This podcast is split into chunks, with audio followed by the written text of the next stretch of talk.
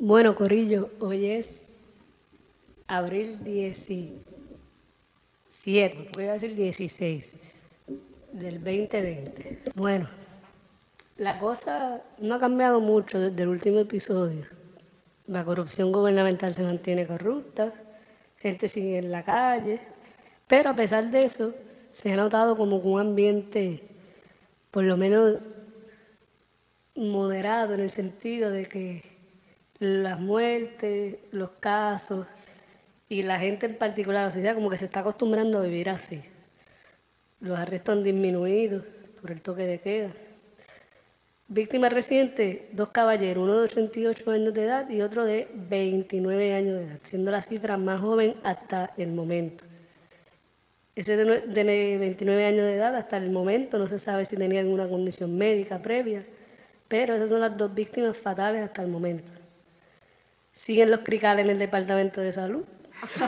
Eso de nunca acabar. El cuento de nunca acabar. Gente, esto de las mascarillas y los guantes es lo que en el presente más vale en el sistema económico. Al punto de que por ver escasez hay hasta contrabando de guantes y mascarillas. Puñeta. ¿Eso está reemplazando entonces ahora el contrabando de drogas? El mercado negro de guantes y mascarillas. Pero hay que joderse. Antes el contrabando era para escapar de la realidad, o sea, las drogas. Ahora es para pertenecerle a la realidad. Evitar morirse, enfermarse y contagiarse. Está cabrón como es la economía, unas cosas que eran súper importantes, llevaban años sobrevaloradas y ahora mierdas poco valoradas están sobrevaloradas. Eso está cabrón. Fucking 2020. Mira, para los amantes de teoría de conspiración, les voy a dar un temita para que saquen punta. Por lo menos en Puerto Rico, la gobernadora, no se beneficiará de esta pandemia y utiliza el toque de queda a su favor. ¿Por qué? Porque este gobierno es una continuación del de Ricky Rosselló, obviamente. Los escándalos de corrupción siguen saliendo, los almacenes con suministro y lo más reciente ahora, el Departamento de Salud.